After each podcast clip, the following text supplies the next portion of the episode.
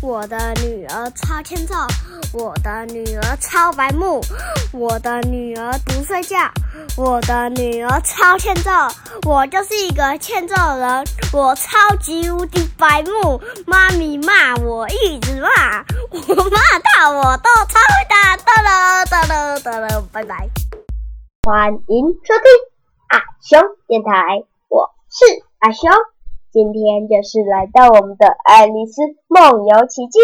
好，那我们开始今天的故事吧。Go Go！第七回，疯狂的茶会。三月兔家门口，爱丽丝看见他和帽匠坐在树下的一张大桌子旁喝茶。他们两个人中间还坐了一只睡着的睡鼠。他们三个人挤在大桌子的一个角落。没位置了！他们看见爱丽丝就嚷嚷：“位置还很多。”爱丽丝说着坐了下来。什么乌鸦像书桌？帽匠问。“哦，猜谜。”爱丽丝说。“我相信我猜得出来。你的意思是，你认为你可以找到答案？”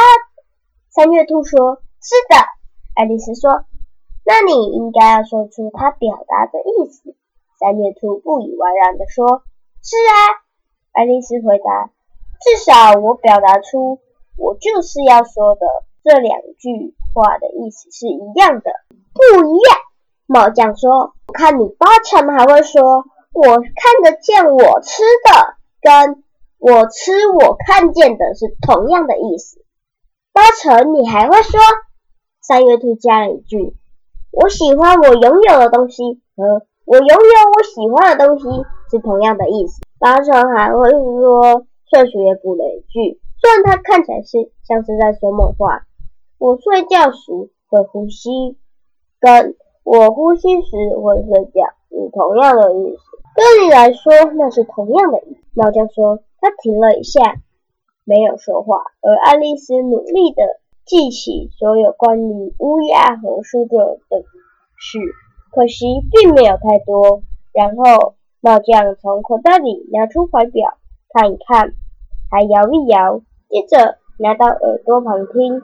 我就说嘛，奶油一点也没有用。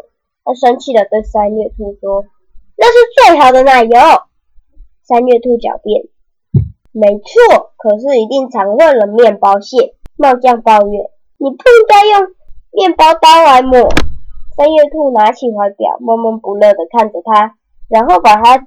丢进茶杯里，他又看了怀表一眼，重复的说：“那是最好的奶油，你知道的。”但是又睡着了。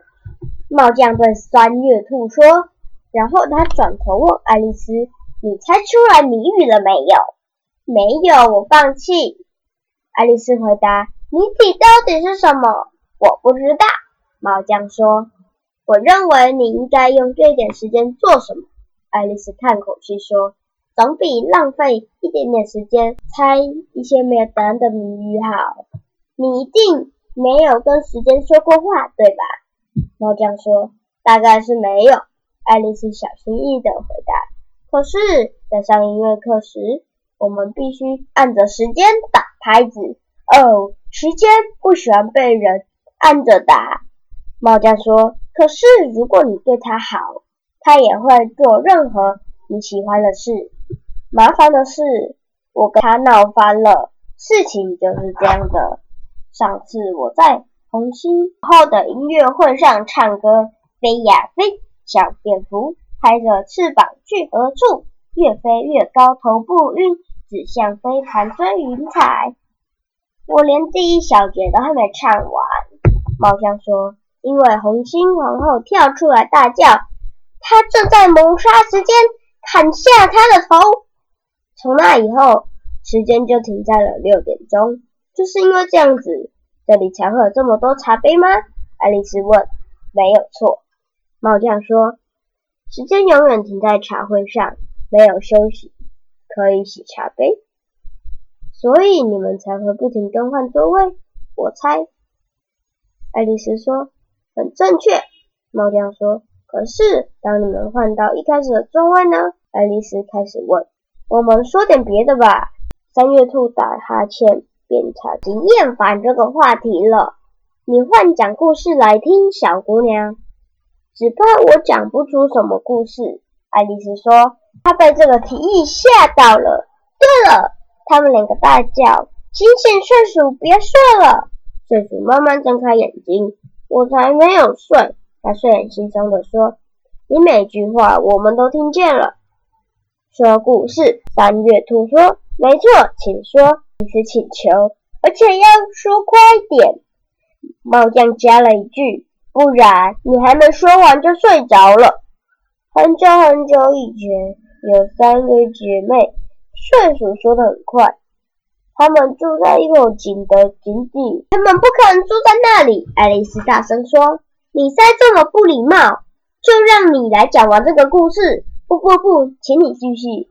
爱丽丝说：“我不会再插嘴了。”于是这三位小姐妹学会了挖掘，而且她们挖掘各种不同的东西，所有会让人发疯的东西。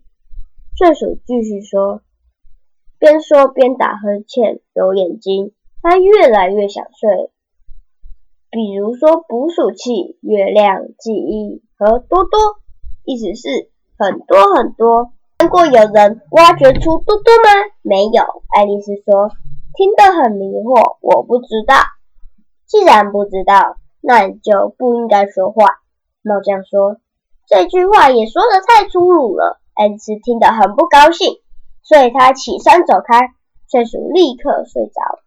另外两人也没理会他。当他最后一次回头看时，发现他们正在设法把鼠塞进茶壶里。我再也不去那里了。他一面说，一面走进森林。这是我参加过最白痴的茶会了。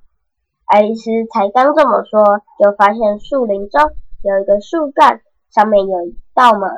这也太奇怪了吧，他想。可是今天所有事情都很奇怪，所以我还是进去看看吧。然后他就打开门进去，发现自己再次来到那个小玻璃的长廊。这一次我可以做得更好一点，他对自己说。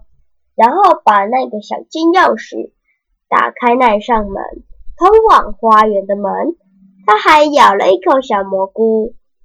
他们一直在口袋里，直到身体变小。接着，他走过一条小小的通道，最后终于来到那座美丽的花园。那我们今天故事就先讲到这里喽。如果喜欢我们的故事的话，记得给我们五星好评或是留言，你们的留言我们都会看哦。